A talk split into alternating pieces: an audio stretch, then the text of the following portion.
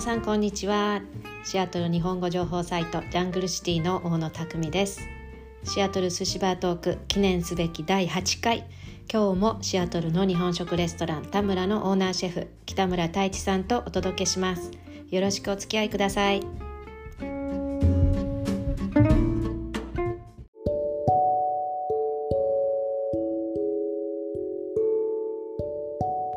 今回のゲストはワシントン州マサチューセッツ州バージニア州の3つの州でラーメン三等価を展開されているフーズスタイル USA の米田純社長です。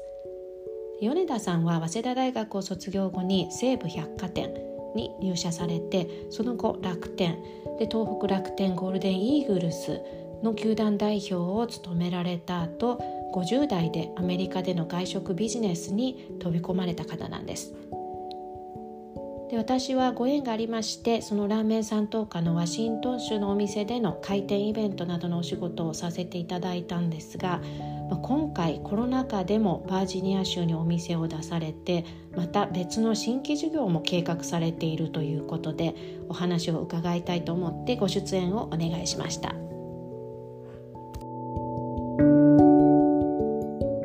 お元気ですか？皆さん。元気です。おかげさまで何とかやってます。あ、そうですか。本当に。昨日ですか？日本から到着されたあ、いや、えっ、と、3日前ですかね。土曜日の日に、はい、あの、着きまして。今日3日大変です。これはあれですか？コロナが始まってから初めてのアあ、いえいメリカですかえいえ、実はコロナ始まってから僕は、ロックダウンになってから3回目ですね。あ、そうですか。そうですね。ロックダウン以降3回目の渡米です。結構アメリカ帰る、あの、入るときは、あの、何もないので、ええええはい、全く何もないですね。何もないですね。はい。で、日本入るときだけ、あのええ、PCR があるのと、14日間は、あの、おとなしくしててくださいねっていう。でもやっぱり大変ですよね。こちらに来たら、こう、ちょっと日本とは世界が違う感じですか？どうですかね。日本は、あの、もうだいぶ、こう復活してるというか、ええ。あの、もともとロックダウンがなかったので、あの、はい。ファジーな感じで始まったんですけど、もうでも今はもうだいぶ戻ってる感じですね、日本は。で、GoTo トラベルとかで、あの、GoTo イートとか、なんか、ええ。そういうので盛り上がってるような、で、旅行とかももう始まってる感じですから、まあ、アメリカに比べればだいぶこう、戻りは早いんじゃないですかね。で米田さんは今、あの、ええワシントン州2店舗と、あとマサチューセッツ2店舗とバージニア州、そうですね今回。おめたんですよね。5店舗ですね。はます。州によって違ってる感じですか？現地の状況っていうのは。大体一緒ですよね。だから僕ら、まあ、あの、ニューヨークとかロサンゼルスにはないので、あの、どちらかというと、こう、あの、マサチューセッツもバージニア、どちらかというと、こう、そんなに大きな都市ではないので、うんあの、シアトルもそうですけども、大体一緒ですかね、対応は。うんうん、まあ、多少ちょっと違ったりしますけども、大体対応は一緒ですね。おーそうなんですね。はい。はい。だから今はもう、あの、えーまあ、6フィートももちろんあるんですけども、あの、だいぶこう緩和されてきてる感じはありますよね。うはい。ないるほど。ええあの、ね、あの、コロナ禍の中で、あの、あお新しくオープンされましたよね。ねあそれはすごいですね。あれはですねすごい、いや、あれはですね、実はもう、あの、まあ、大地さんとかはもうご存知の通り、レストランの準備って結構期間かかるので、はい。えーええまあ実はもうコロナ前にオープンする予定だった店なんですよ。で、もともと去年の8月にオープンする予定が、大幅に遅れて、えっと、2月とか3月のオープン予定だったんです。はいところがそこにロックダウンが入ってきちゃったんで、コロナが来ちゃったんで、それでさらに半年遅れて、で、8月にオープンって、だから結果的には1年遅れのオープンという形になりました。ああ、そうはなんですか。い。はい。それで、あの、珍しいケースだと思うんですけど、ええコロナ禍にそうやって、あの、そうですねの。真っ最中に愛新新しいお店が開いたっていうのは、はい。どうですか、その最初、そのなんか、ええね、やっぱりこう、い遠慮してというか、あんまりおっぴらにそのグランドオープニングとか、ね、皆さん来てくださいという感じでやっても、あの叩かれちゃう可能性もあるし、なんか、すごい僕、興味深かったんですけど、そうですね。えあの、まあ、あの、我々の場合、あの、大野さんはよくご存知の通り、あの、フレンズファミリーだとか、あの、まあ、いろんなパーティーもな何回かやりながら、あの、グランドオープンに向かっていくっていうのがやり方なんですけど、まあ、今回の場合はコロナだったんで、まあ、フレンズファミリーみたいな招待もやったんですけど、パーティー形式ではやってないですね。だその日はもう開放して、あの、順次食べてくださいっていう形での、あの、ご紹介をします。であとは、Facebook ですとか、メディア関連のこう、アウトプットは、あの、それはもういつもと同じで、あの、うん新しくオープンするんでっていうことで、うんあの、それは通常通りやりましたね。あなるほどはい、はい。そうですよね。シアトルベレビューオープンの時にね、お仕事させていただいた時はもう本当ええにパーティーをしてメディアデーをやってという、イエルもやって、はい。いろいろなことをね、させていただきましたけれども、ええそうですね。それとはまた状況がちょっと違うわけですそね。うですね。ただまあ、うんおかげさまで、あの、予想以上に、あの、お客様も来ていただいてお、あの、まあ、地元にラーメン屋さんが、日本初のラーメン屋さんが、もうほとんどないっていうマーケットだったので、うんバージニアとかそうええからそうですね。はい。ええあ、そうなんですね。はい。あの、まあ、なので、まあ、そういう意味では結構注目もされながら、はい。うん。順調に、あの、推移をしているという状況ですね。どどうですか、そのあのやはりシアトルだとあのラーメン屋の競争っていうのが、まあ、あると思うんですけども、ええその点、あの他のま都市に開けられて、はい。まあ競争がそれほどない市場ということですよね。そうですね。バージニアはまだ未開拓というか、まあ、うんまだまだこれから、あの、増えていくんじゃないかなっていうふうには思いますけどもね。ねえ。えそういうふうに考えると、アメリカって未開拓の都市ってたくさんあるから、あなんか米田さん、やっぱりこう大きなあの全米制覇の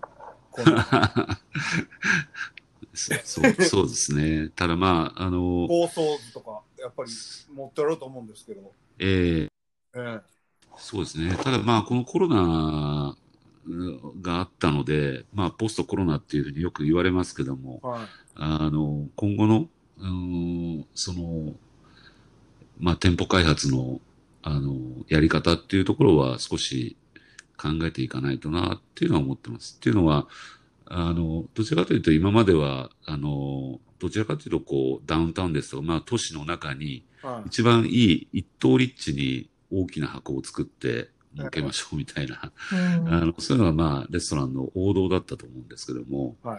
まあ、それがもう崩れちゃいましたよね。あの、もう要するに、ダウンタウンには、あの、あんまり人もいなくなってテレワークでっていうことですし、はい。うん。あの、こういうロックダウンとかになってしまうと一番打撃が受けるのがそういう店になってしまうので、えうん。で逆に言うともう少し郊外だったりとかえ、えうん、まあ、あとはその売り方も、あの、まあ、大さんとかもそうだと思うんですけど、えはい。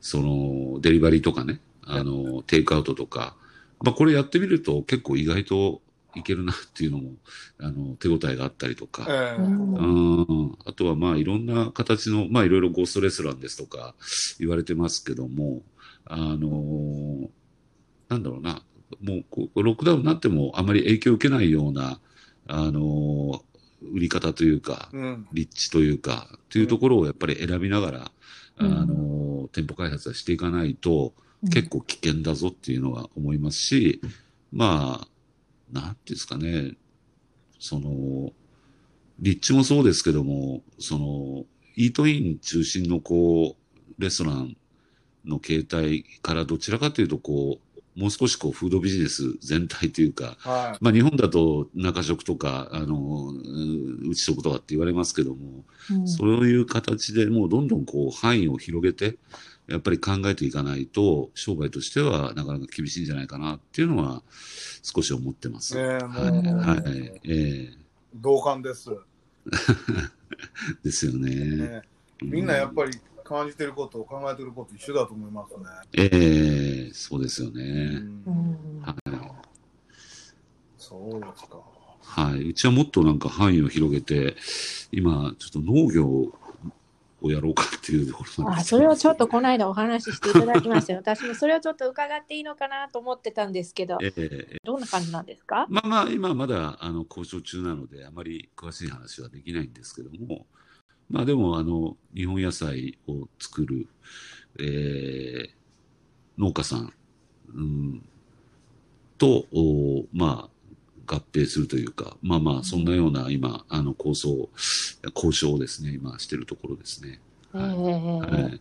ですね。一番最初のコンセプトは、要するに僕らの会社は日本食を世界でっていうのが、あの、うん一番大元のコンセプトなので、うんあの、そういう意味では、こう、アメリカで日本野菜を作って、より、こう、日本の味を、あの、広げていきたいっていうのは変わりませんね。で、まあ、うんレストラン、あの、まあ、どちらかというと、こう、川下のところで今はやってるんですけども、もう少しこう、川上に上がって、あの、生産のところにも関わりながら、うんえーやっていくっていうのが、まあ、これからの、なんかし一つのスタイルというか、あの、サステナサステナブルな、あの、スタイルじゃないかなっていうのを今思ってます。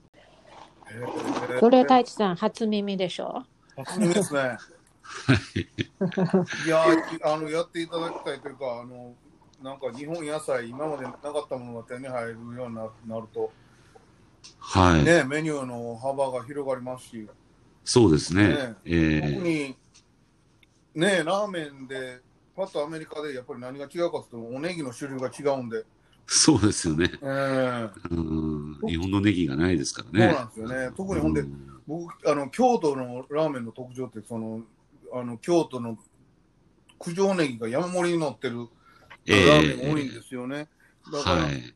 あの、こっちで、あの、アメリカでふ普通に出回ってるおネギだと、やっぱりちょっと寂しいなっていつも思うんですよね。ですね。グリーンオニオンしかないですからね。ええ今ちょっと具体的にどういうお野菜をあのこっちで育てていこうと考えておられるのか、なんかそういうお話はできます？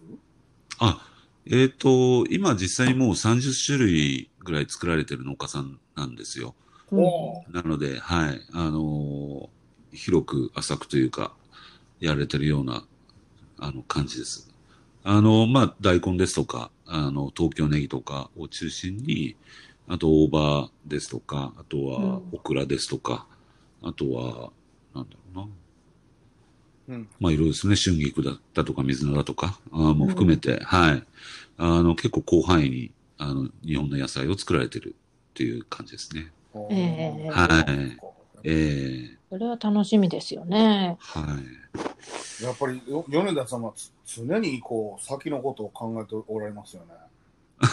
そうそ そうそうです、そうです。いや、食べていかなきゃいけない。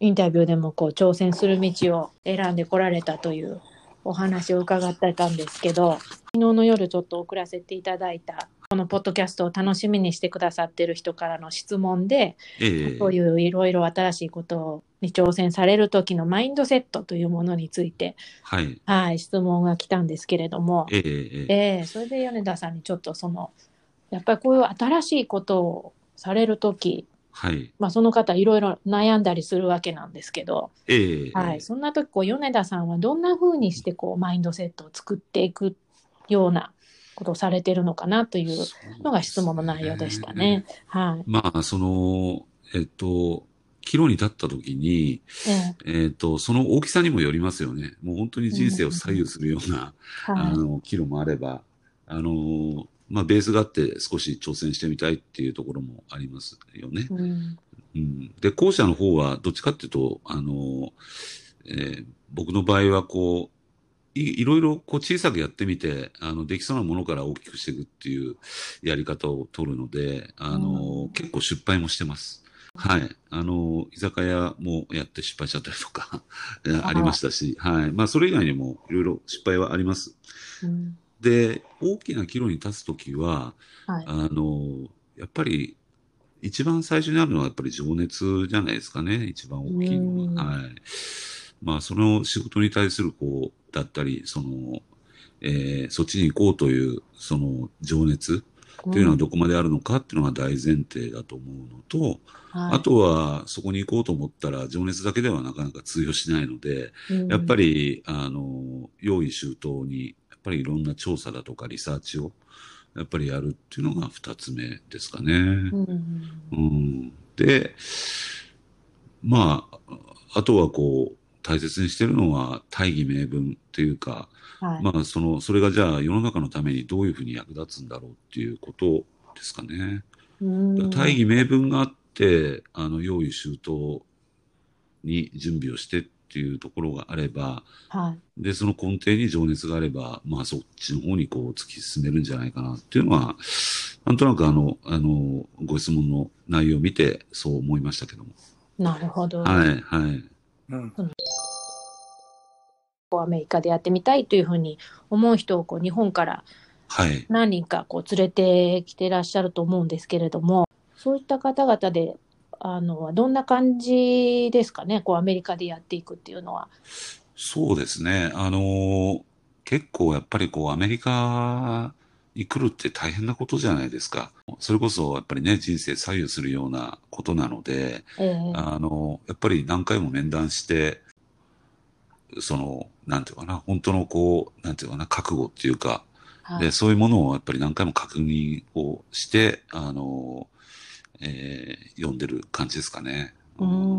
で、やっぱり、あの、僕の場合はあれですかね、結構何を実現したいんだっていうことを、あの、聞きますね。だからそこはすごく大切だと思っていて、で、アメリカで何するんだっていう、ただラーメン作りに来るだけじゃなくて、ええ要するにその先にある自分のこう、プライベートの夢だったりとか、あとはその仕事上で、あの、まあ、最後独立してこんなことやりたいだとか、うんはい。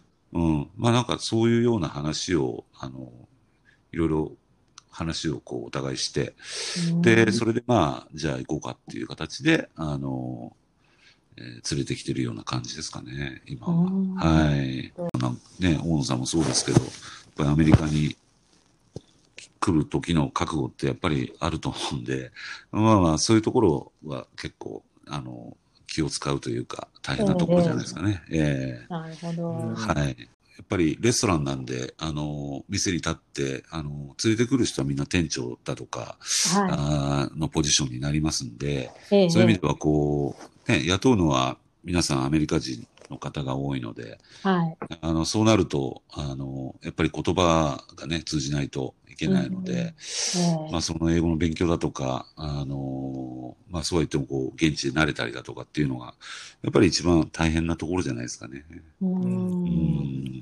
どう、あのーお聞きしたかったのはですね、あのええ。やっぱりその、アメリカでその日本食を広めるという、あの先ほど、まあ、大義名分というか、やっぱりそういう大きな、あの目標があるわけじゃないですか。はい。どういうことを、あの実際、アメリカに来て、あの実現したいって思っているエネルギーっていうのは、日本、どんな感じですかね？あのうん。やりたい人、興味ある人、たくさんいる感じですか？えっ、と、やっぱりね、アメリカに憧れはあっても、やっぱりなかなか実際はいけませんみたいな人が結構多いような気がしますねああ、。そうなんですか。はいうんやっぱりね、ある程度年齢いくと、まあご結婚されたりすると、うんやっぱり奥さんの問題だとか、ね、子どお子さんの問題だとかもあったりするので、まあまあいろいろこう、やっぱりこうハードルは高いというか、うん、うん。いう感じはしますよね。ああ、そうなんですか、うんやっぱり。ええどう？まあやっぱ来る、うんあ、すいません、どうぞ。でやっぱりほら、日本の飲食業ってしんどいじゃないですか。ええやって。も やっても報われない感じがあるところで、うんうん。ね、やっぱりあアメリカはまだそのフロンティア、未開拓地というええであるからあの掴めるチャンスがうん。あるというのはみんなこうどうなのかなあのアメリカンドリームやりたいなとあの思ってる人が日本にいてくれたらいいなと僕はこっちで思ってるんですけど、やっぱり、やっぱりそういうハードルが高いとかいうことを考えると、そうです問題やっぱね。りね、厳しいのかな。うんやっぱり来たいというふうに、こう、米田さんのとこに来られる方っていうのは男性が多いんですかね？あ、あの、女性の方も、あのいらっしゃいますよ。ただ、やっぱり、どっちかっていうと、こう、僕らは、あの、ラーメン屋さんなので、あの、えーやっぱりこう、調理ができる人、あの、店長ができる人っていうことで、あの、ビザの申請をしますから、はい。そういう意味で男性がやっぱり多くなっちゃいますよね。はい。うん多くなっちゃいますよね。っていうか、男性しか連れてきてない感じですけど。えーはい女性店長もいつか。あ全然、あの、それは、え性別は全然関係ないと思うんで、えーはい。ただまあ、ずんど運んだり、あの、いろいろね、体力仕事もあるので、はい。うんなるほどう。んただまあ、今、日本でも結構、女性の方がラーメン屋やられてたりするので、あの、そういうチャンスはえーあると思いますけどね。うんはい。別に男性しかダメっていうことは全然ないので。日本の外食でも、あの、きっと成功して、されてる、そうですね。あの、うんところは成功されてますから、うんあの、はいまあ、工夫次第というか、あの、うんやり方次第っていうところがあるのかな、というふうには思いますけども、あの、ただ、全般的にこう、やっぱり言われてるのは、日本ってすごくやっぱり、あんなに美味しいのに、すごくやっぱり低価格なので、えー。えー利幅が少ないっていうところですかね。だから、うん。うん、なかなかだから、こう、もっと高くていいのにと思うんですけども、えやっぱりー過当競争の中でどうしても価格がこう下がっていってしまうっていう今の現実が、やっぱり今の日本の飲食産業の結構厳しいところなんじゃないかなとは思いますけどね。そうですよね。本当に思いますよね、はそれはねう。。うんうんん。美味しいのに安すぎますよね。うん。そうなんですよ。これで、これで、この値段でこれという、そうなんですよ。ね、こんなについてくるというか、まあ、アメリカじゃ考えられん、アメリカというか、まあ、シアトルではええ考えられない値段で、量で、種類ですよね。そうなんですよ。うんだから、牛丼屋さんの朝ごはんってすごい美味しいじゃないですか。はあ、そうなんですね。食べたことないんですけど。あんなの、えーだってすごい、何百円の世界ですからね、あれで。い。うんだ。から、うーん、安いですよ、やっぱり。アメリカで朝食取ろうと思ったら、ね、15ドルとか20ドルとかいっちゃうじゃないですか。はそうですね。コーヒーで5ドルですもんね。えうん。い。うん。ね、なんか、昔はアメリカ来たら安いなと思ってたのが、逆になって、そのまた安さがすごい日本、えうん。本当に物価が20年、30年変わってないような感じなんで。そうですよね。ねう。うんん。だからはいそういう意味でも海外でのチャンスをこう、見出してくれたらいいななんて思うんですそうですよね。ええね。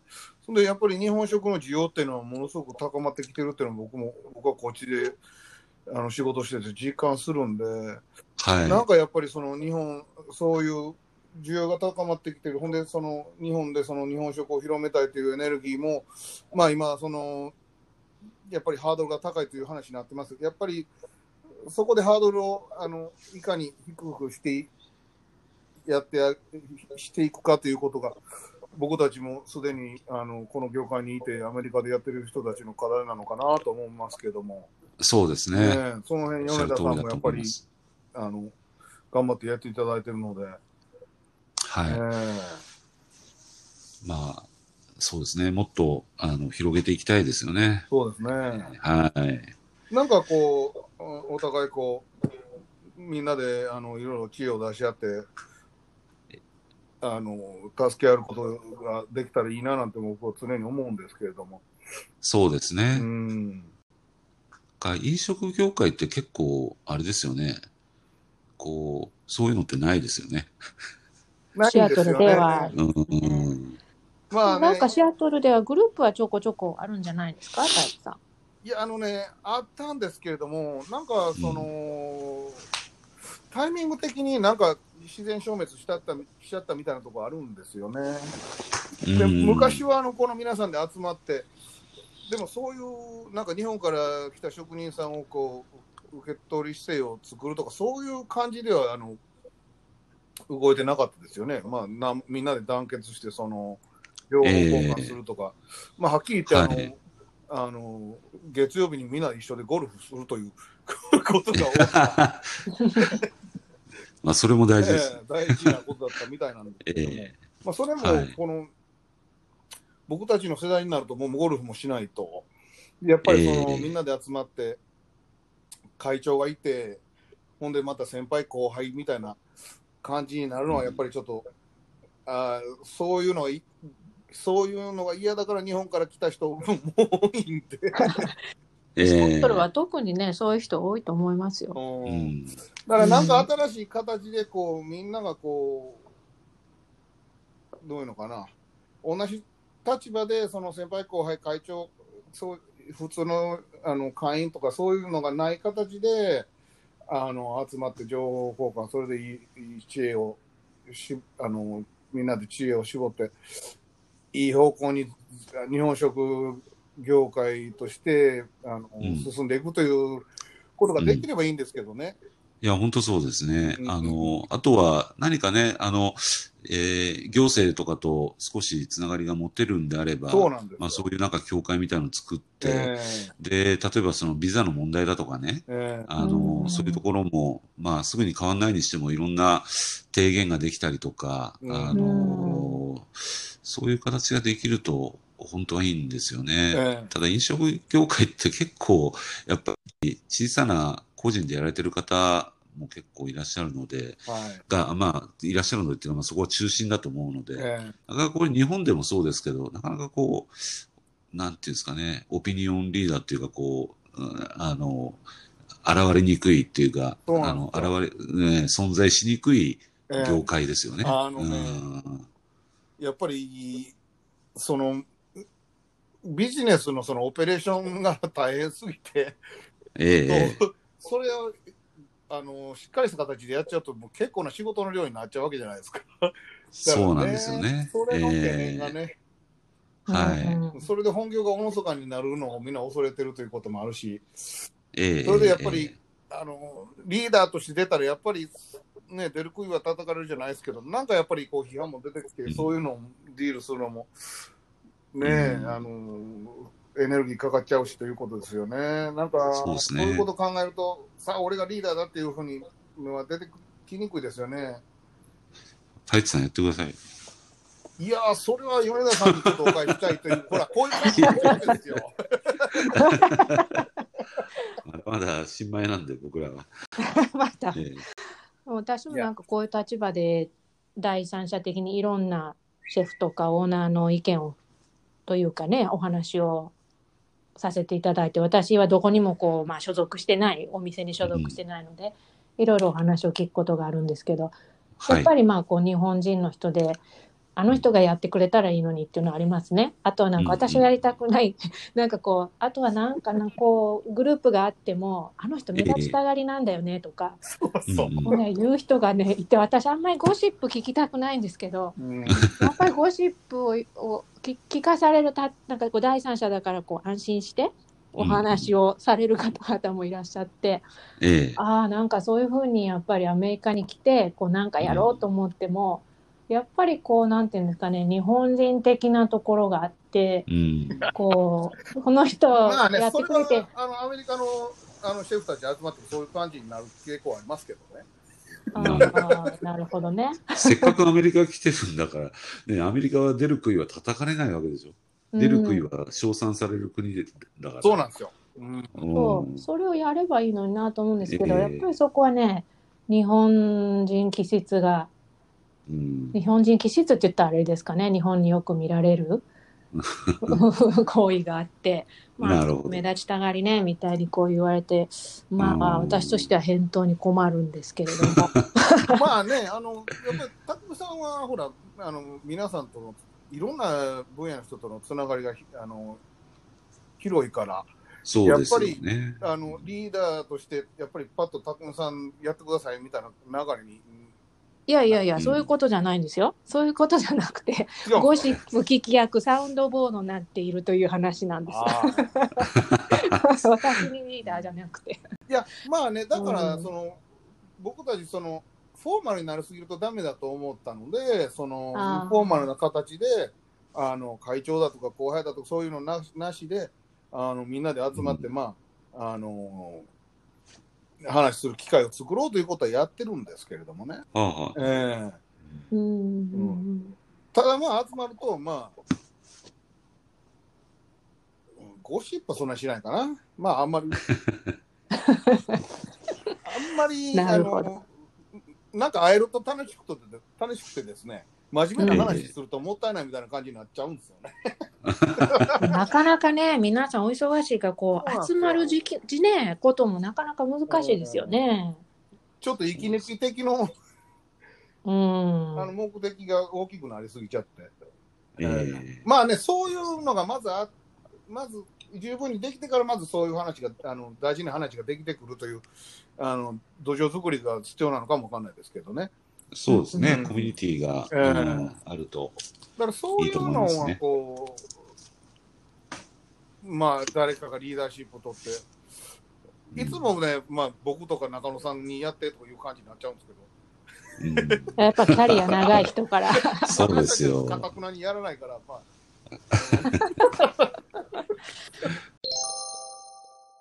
いろんな街でこうお店を展開されていて、こうええ地域の特徴っていうのは何かありますか？そうですね。やっぱりシアトルとボストンだとだいぶ違うかなっていうふうに思いますね。ボストンはどっちかというとこう、日本でいうと京都みたいな街なんじゃないかなと思うんですよね。あれですよ、建物もやっぱりこう、はいはい。古いというか、ええあボストンの建物ってほとんどもう100年以上経ってる建物の中心の街ですから、うんやっぱりこう伝統をすごく重んじるんですよね。だから、店作るにしても、あの、地域の公聴会とか結構たくさんあったりとかうんしてですね、結構工事も大変だったりするんですよ。あの、パーミット取るとかもね。あそうなんですはい。ええそうなんです。なので、もう結構、まあ、まあ、ちょっと閉鎖的というか、あの、いう感じは少ししますよね。あボストンの場合は。うんはい。ただ、うん入りにくいけど、入ってしまえば結構、あの、なんていうんですかね、歓迎されるというか、まうんあそんな感じの街じゃないかなと思います。あはい。だからそういう意味では、シアトルはすごくこう、自由、自由な空気というか、あの、えーまあ、もともとこうビジネスの空気がある街なので、うんすごくそういう意味では、こう、ビジネスやる上ではすごく自由な、あの、雰囲気は、あの、あるんじゃないかなっていうふうに思います。うんバージニアはちょっとまだわかんないです。うん、まだ入ったとこあです。まだあそこもワシントン DC のベッドタウンの街に出したので、ねバージニアって結構大きいんですけど、どっちかというとこう、東の方というか、うんあの、南っていうのかな。えっ、と、ワシントン DC から車で15分、20分の街なので。タイソンズコーナーっていう街なんですけども、はい。はい。だからまあ、そこはそこでなんか特徴があるんじゃないかなと思うんですけども、うんあの、ただ、シアトル、ボストンのように、こう、日本人が結構たくさんいる街ではないので、ええあの、うんどういう雰囲気なのかなっていうのは、まあ、これから、あの、だんだん分かってくると思います。こういったところはいにこうラーメンを持っていくというのはまた違うチャレンジですよね。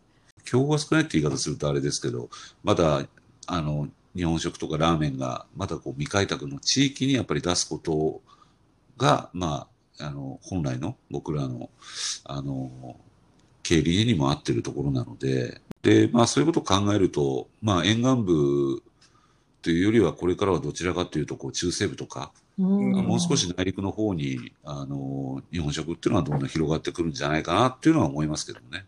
南の方とか内陸の方とか。中西部なんかでもこう、アジアの割合が少し多かったりとか、その、日本食、和食のね、やっぱりブームが少し来てる街だとかっていうのもあります。だからまあ、そういうところを狙っていくみたいな感じですかね。うんうん。まあ、開拓といってもね、全くその土壌がないところに行ってもなかなか難しいっていうところもあるので、やっぱりこうんう人口動態だとか、あとはその、人口のこう、その中ですね、人種の構成だとか、まあそういうのをすごくやっぱり、あの、調べますね。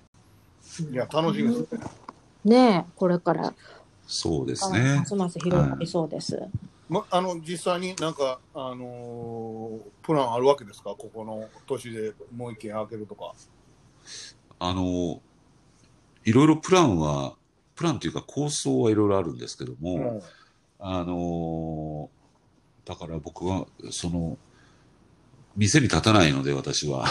うんだからどちらかというと、こう、あの、自由なんで、あの、、はいろんなとこ見に行ったりします。うんはい、いろんな街を。はうんい。で、ここはどうだろうなとか、あっちはどうだろうなとかっていうのを、いろいろまあ、人から噂も聞きながら、はい。あの、そこに実際行ってみたりとかっていうのをやってますね。うんはい。ただまあ、具体的にじゃあ次どこっていうところは、えー、どうなんですか？ね。でも今、バージニアに出したので、うんあのーこう、バージニアってこう、なんていうんですか、ワシントン DC、バージニア、メリーランドってこう、接してるんですよ。はいうんあの、はい。なので、あの、バージニアとメリーランドすごく広い州なんですけども、うんあの、あの辺の、だから、その、ワシントン DC の周辺の、その、バージニア、メリーランド、その、あとはワシントン DC っていうところはすごくやっぱり注目をしてるのと、うんあとはもう少し南の方ですかね。はい、やっぱり。うんうん。のところを、うん、太一さんのその、やっぱりというのは。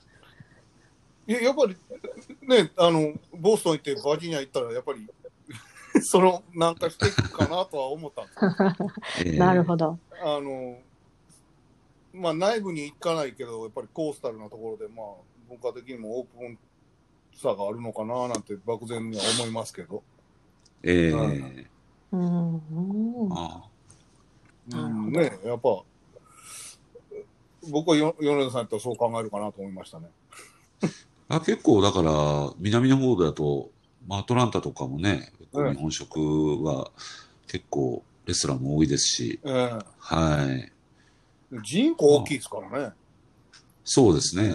えええーそれで、産業はあるし、そうです、そうです。うんだから、比較的競争は少ないですよね、多分。そうですね。あの、郊外の方は結構ね、日本食のブームが来つつあるみたいな噂はありますね。うんうん、結構熱くなってるっていう。うんまあ、あとね、あの、皆さんもご存知のテキサスは、ダラスとか。はい、あの、ダラスとかは、うんね、トヨタさんが移ることで、うん結構ものすごい来るんじゃないかって言われてて、でも、まだそこまで来てないみたいな感じもあったりとか。まあ、人がやっぱりね、いるので、やっぱりその度ごとにこう、ビザで連れてくるっていうところで、まあそこは結構大変なところですかね。うん店の開発自体は別に決めちゃえばできるんですけど、やっぱりビザですよね、今。そうですね、人がセットで、やっぱりこう、手配しなきゃいけないので、移民にフレンドリーな感じではなくなってきてるようなそうで状すね。況がね、レポートされてますけど。まあ、結構今、ビザ止まっちゃってるんで、いつ再開するのかなって思いますしね。でどどうですか、なんかあのその、アメリカの現地の人材をマネージャー確認して、店を広げる、あの店を新しい店を開けていくということをお考えですか？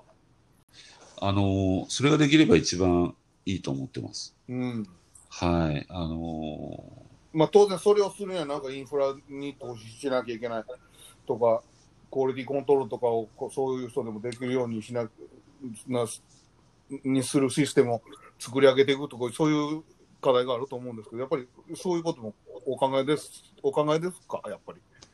そうですね。うんまあ、結構その、ラーメンや、ラーメン業態っていうところで、うんまあ、タイさんともそう、あの業態もそうだと思うんですけど、結構その、その、なんていうんですかね、日本人が、やっぱりこう、うん。その厨房の中心に、真ん中に立って、その、作ってる姿っていうのが、結構やっぱり受けるんじゃないかなっていう感じがしててですね。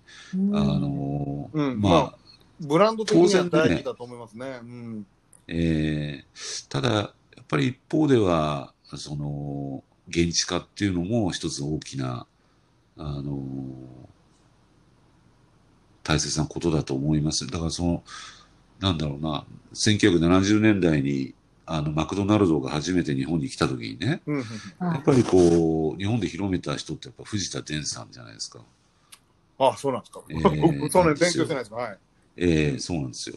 なんで、その日本人がやっぱり広めるんですよね。その、その日本の文化に合わせた形で、は。その、あの、アメリカから来たブランドを広めるっていうことなわけなんで、まあそれを逆に考えると、やっぱりアメリカに来たらやっぱりアメリカの人が本当は広めていく、自動的に広がっていくっていうのが、あの、うん。一番こう自然なんじゃないかなって思う一方で、うん。やっぱりアメリカにおける日本食ってやっぱり日本人が作るっていう方がやっぱり受けるっていう現実もあるのかなっていうところで、そうだ。まあその辺のバランスをあのどう考えていくのかっていうのがすごくあの課題なんじゃないかなっていうのは思います。うんあの、大さんがおっしゃることもすごくわかるんで、本当はそれが理想だっていうふうには思うんですけども、なかなか、あの、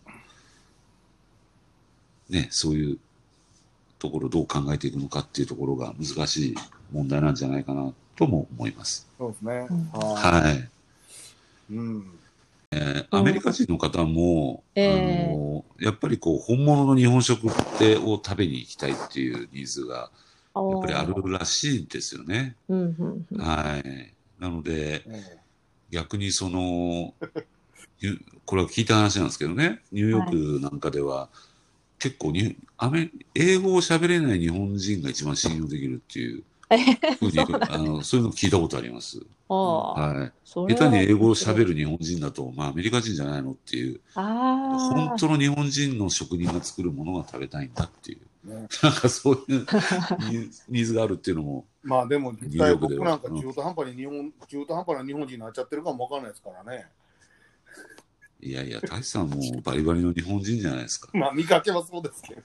あでもね、その、僕はでも最近感じるのは、その、日本人じゃなくても、日本食に、日本食、日本文化に対する情熱、愛情うんっていうのは、日本、アメリカ人で独特のものがあるなってすごい思うんです。それはそれですごいポジティブなエネルギーなんで、なるそれをほどね。こう、いかに伸ばし、あの、うまく利用してっていうか、伸ばしていってやってビジネスとして成り立つようにええや、あの、持っていくかということは僕、あの、僕自身の課題なんですよね。ああ、なるほどですね。うんあの日本の研日本の研究なさってるアメリカの方ってすっごい詳しいですよね。そう、ああ、そうなんだ。日本人以上に詳しいですからね。いや、もう本当に びっくりしますよ。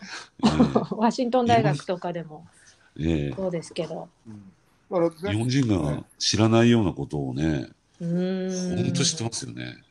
で体系的に知ってますよね。こう、えつながりをすごくえええ分かってらし、うん分かってらっしゃる。まあ研究者ですから、あれですけど。えうんいや、本当になんか学ぶことばっかりですね。ええうん僕ね、前、うんなんかね、日本酒のあ専門家の方で、こう、アメリカ人の方がいるんですよ。いらっしゃいますよね。ええええその方の話を一回聞いたことあるんですけど、めちゃくちゃ詳しいですよね。うん。本当に。今はそのソーシャルメディア、インターネットを通して情報っていうのはいくらでもあの手に入り手に入りますから、うんそれでこう、はい。オタク的にこう頭の中にいっぱい情報が入っていってる人っていうのはやっぱり、うん。僕らの想像を絶する絶するレベルで日本の知識すごい持ってますよね。うん。そういう人がその、例えばバージナだのあんまり今まで日本食レストランがなかったり日本文化があの広がっていないとことかにも僕絶対いると思うんですよね。そうですそういう人にね。男音と日本文化を少しでも届けることができたら、これはあの素晴らしいことだなと思います。そうですうね。うんん。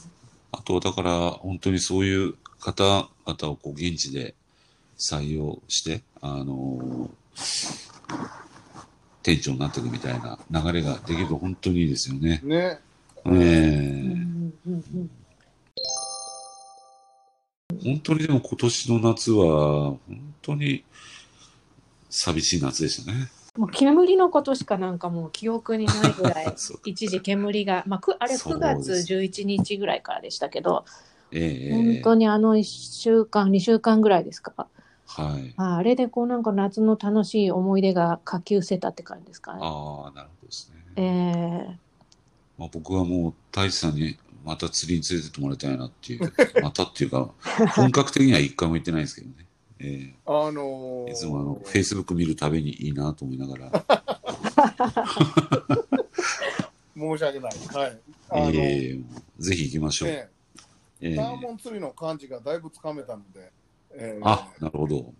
来年、もうサイサーモン釣りはほとんどシーズン終わっちゃいましたので、来年の夏はぜひ、皆はさんで行けたらいいなと。と思ってます。あんまりはい。分かってないのに釣っていくのもなんなので、なるほど。ね、やっぱり、ど素人がね、あの、ああせこうせっていうのはダメなんで、ある程度分かってから、いやいやいやはい。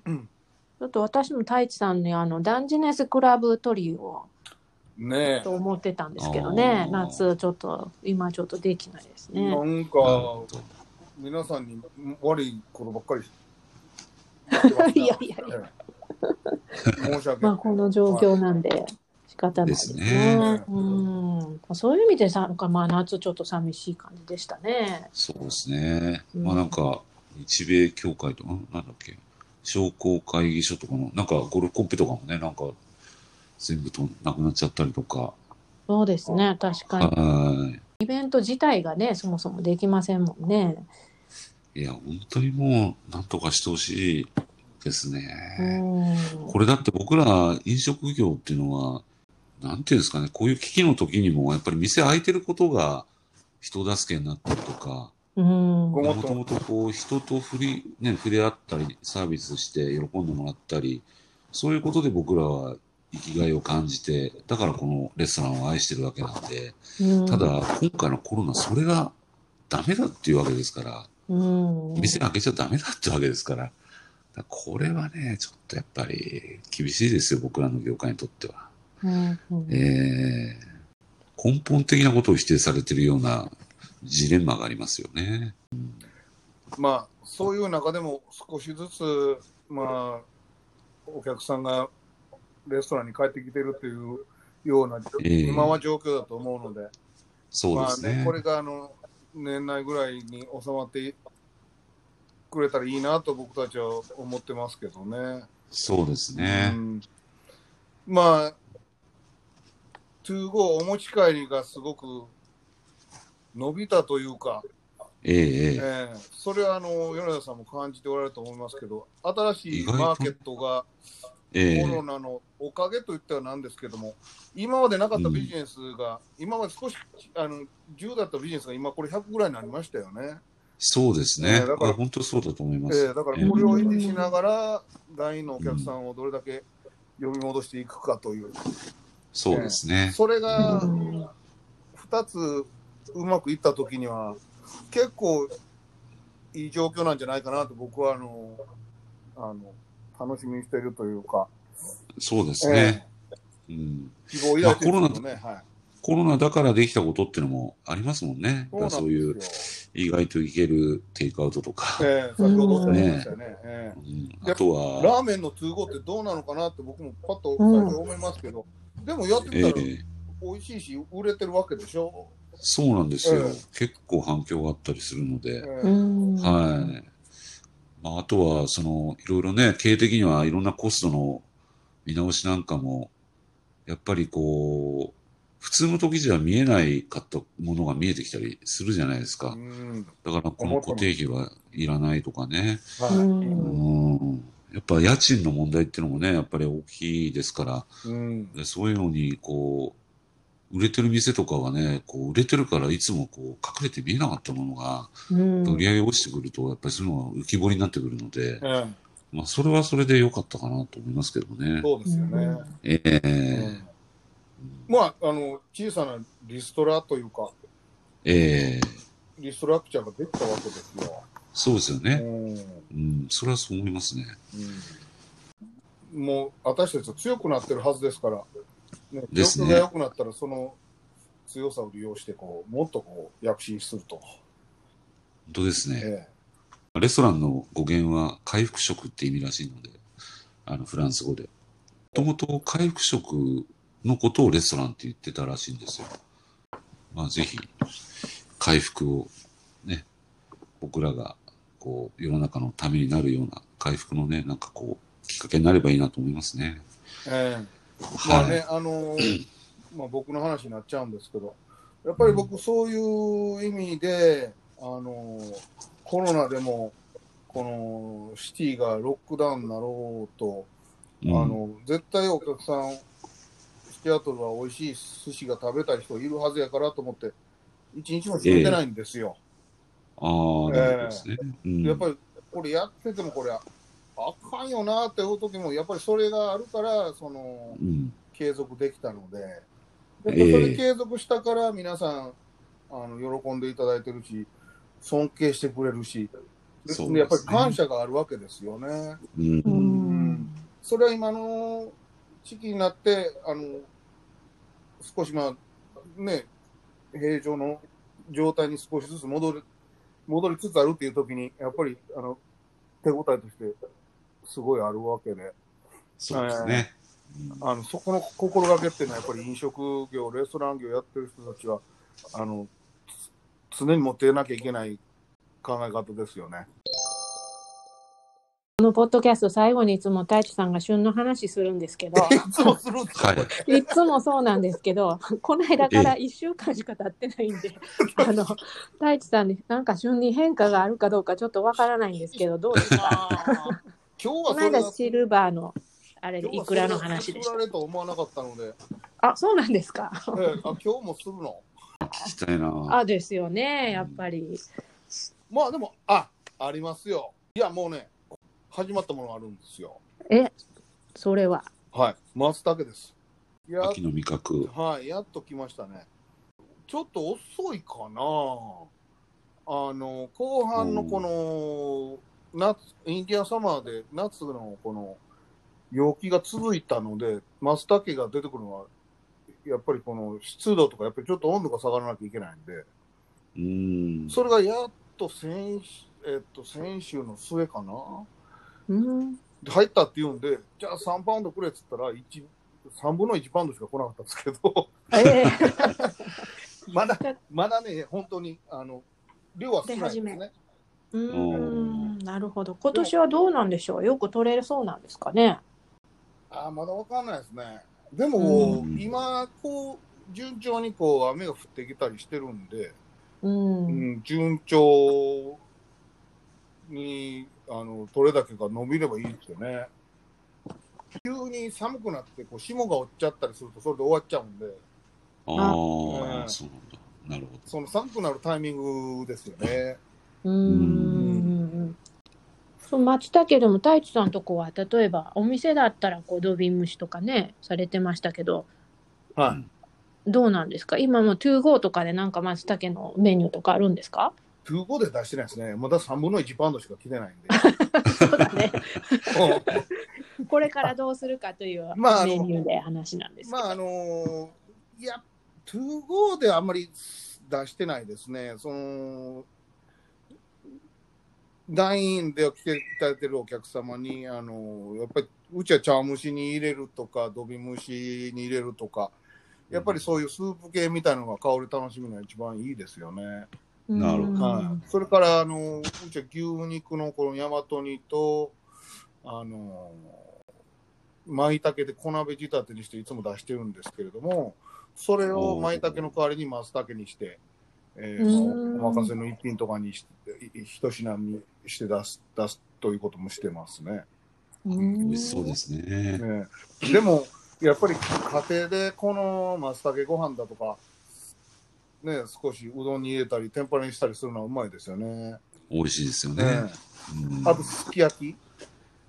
ああ、すき焼き。あのね、これね、松茸取りに行ったらね、あの、やっぱり、あの、これ日系の、あの、トラディションだって聞いたことあるんですけど、その松茸取りに行ったら、その、いあの森の中で、その、すき焼きの用用意していってですね、取れたての松茸、そこですき焼きを食べるということを、ええっと、へえ。こっちのキノコエキスパートに聞いたことあるんですよ。あ、そうなんです。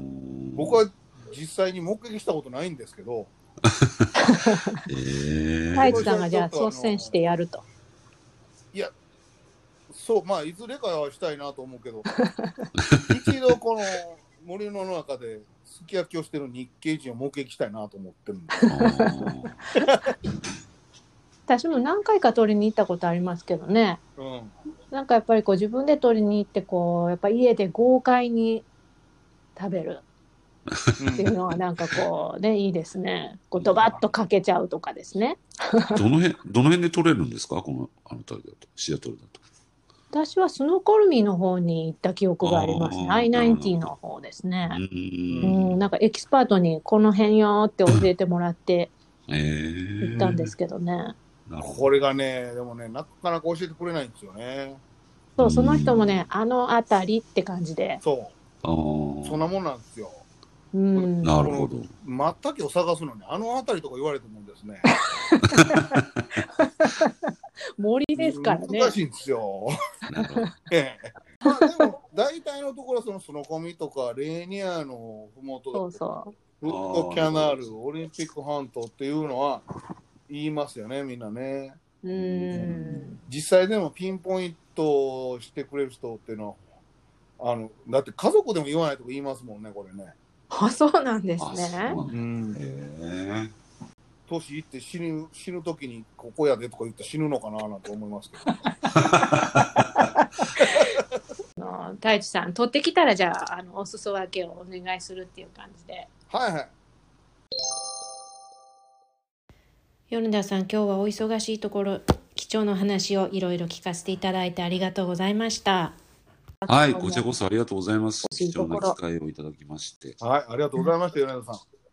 とんでもないです。これで、次あの、続いてください。